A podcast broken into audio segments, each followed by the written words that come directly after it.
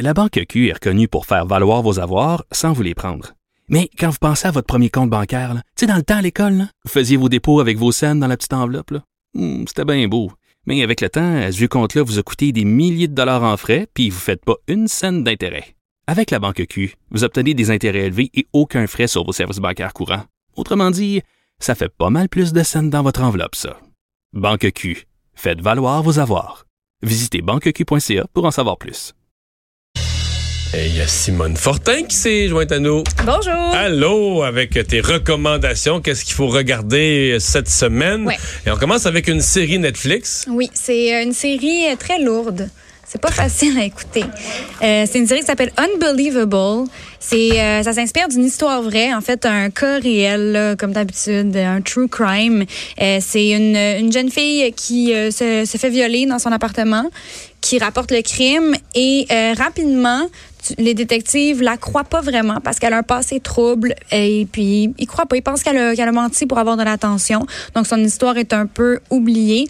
Puis trois ans plus tard, il y a une autre fille vraiment plus loin. Le cas se passait à Washington, au Colorado, une autre fille qui se fait euh, qui attaquer de la même façon.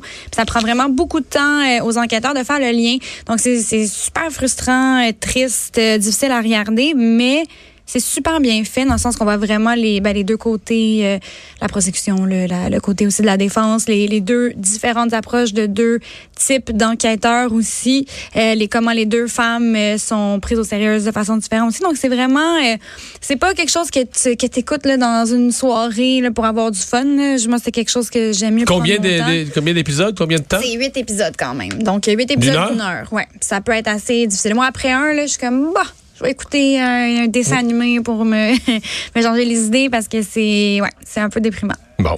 Et Mais c'est bon. après ça, c'est deux films? Deux films au cinéma. Euh, ouais, parce que dans le fond, euh, j'ai personnellement là, dans les trucs à louer ces temps-ci, rien qui m'intéressait vraiment, mais au cinéma, il y en a deux qui sortent du lot, puis c'est deux trucs vraiment différents. Ben, le premier, on comprend, là, avec Brad Ben Pitt. Oui, Brad Pitt. Ah, mais les images, on en fait, j'étais très curieux d'en entendre Ouais. les détails de ce film-là parce que j'ai juste vu quelques images puis ça avait l'air quand même très hot. Ça a l'air vraiment, vraiment beau. Euh, ben, D'ailleurs, c'est le même directeur photo qui avait fait Interstellar, euh, mais aussi Dunkirk et aussi Her. Comme c'est trois films vraiment différents, mais trois films vraiment, vraiment beaux visuellement. Puis C'est sûr que les trucs qui se déroulent dans l'espace, parce que c'est un, film qui se déroule en partie dans l'espace. Il y a vraiment la possibilité de- d'explorer des, des images, des mouvements de caméra, des trucs qu'on voit jamais. Mais cela, ça me semble vraiment, vraiment spécial, d'où l'importance euh, d'aller le voir au cinéma pour vraiment avoir les- l'expérience. euh, Ça raconte quoi? Ouais, c'est ça. alors, euh, Brad Pitt, euh, il joue dans le fond un astronaute que son père, qui est joué par Tommy Lee Jones, il y a 30 ans, il a disparu dans une mission pour sauver la planète. Il avait spoté quelque chose, là, puis là, en tout cas, il, il retrouve pas son père flottant dans l'espace. Mais là, c'est ça. Là, déjà, ça fait, ça fait penser à Interstellar. Mais il va, dans le fond, euh, ré- revisiter les, ce que son père cherchait. Euh, il va il se promène un en vaisseau spatial, puis je vois quelque chose d'orange, là. C'est papa! C'est- C'est papa! On espère que ça va pas finir comme ça. En même temps, on espère aussi qu'il va retrouver son père. Mais ouais, non, mais c'est plus sérieux que ça. ça, ça me semble plus sérieux. Excuse-nous, euh, Simone. Ben non, ça va bien, on correct. t'écoute. C'est bien correct. Ben c'est ça dans le fond, c'est un film qui est très euh, qui est très lent. Ça va pas être drôle, là. on va pas être crampé tout le long. C'est un, un film qui prend vraiment son temps, mais en même temps Brad Pitt fait de la narration comme ça tu peux comprendre ce qui se passe parce que des fois ben on n'est pas astronaute, les trucs euh, d'astronaute c'est dur à comprendre. Mais même si c'est une, une fausse histoire, ça semble être très réaliste. Oui. Contrairement à d'autres films qu'on a vus. Oui, euh, il y a des gens qui disent que c'est le film le plus réaliste euh, d'un point de vue de- du travail d'un astronaute là, et de, de voyage dans l'espace depuis 2001, l'Odyssée de l'espace. Que ça avait été vraiment euh, reconnu parce que, mais dans le fond, dans l'espace, il n'y a pas de bruit. Puis là, souvent, dans les films, genre Star Wars, ben là, les vaisseaux font du bruit, mais ça, c'est pas Ouais. réaliste. Donc, euh, oui, euh, Ad Astra, on n'a même pas encore dit le nom du film, mais ça s'appelle Ad Astra.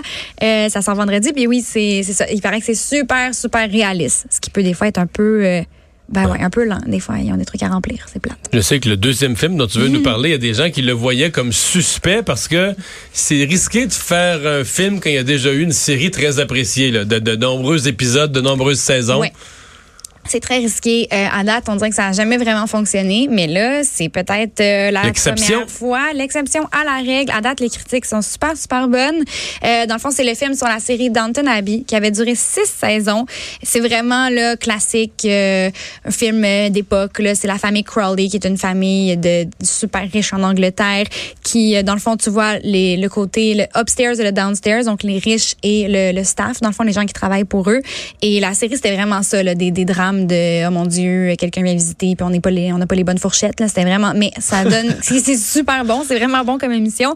Puis le film dans le même ordre d'idées là dans le fond c'est le roi et la reine qui viennent visiter leur grande maison de Downton Abbey. Donc là, ils doivent préparer la maison et le souper et tout ça. Donc ça semble vraiment c'est ultra simple mais c'est le fun des fois de voir des films qui sont très simples et très feel good. Donc on va sourire tout le long on retrouve des personnages qu'on aime. C'est vraiment là c'est juste un genre de deux heures pour euh, s'évader du quotidien puis avoir un bon moment puis sourire en regardant des personnages. Il faut pas avoir vu la série. C'est pas nécessaire. faut pas, pas nécessaire. Pas nécessaire. Faut pas, pas Mais on peut l'avoir. C'est pas grave, là. Oui. On connaît.